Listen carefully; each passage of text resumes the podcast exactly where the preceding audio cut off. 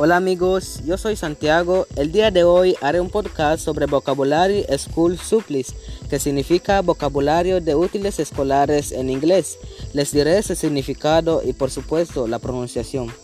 Bueno, comencemos con la primera. Backpack, que significa mochila. Book, libro. Calculator, calculadora. Eraser, goma o borrador. Folder, carpeta. Glue, pegamento. Notebook, cuaderno o libreta. Paper, papel. Paper dip, clip de papel. Pen, bolígrafo. Pencil, lápiz. Pencil sharpener, sacapuntas o tajador. Ruler, regla. Scissor, tijera. Table, mesa. Chair, silla. Board, pizarra o pizarrón. Trash can, bote de basura.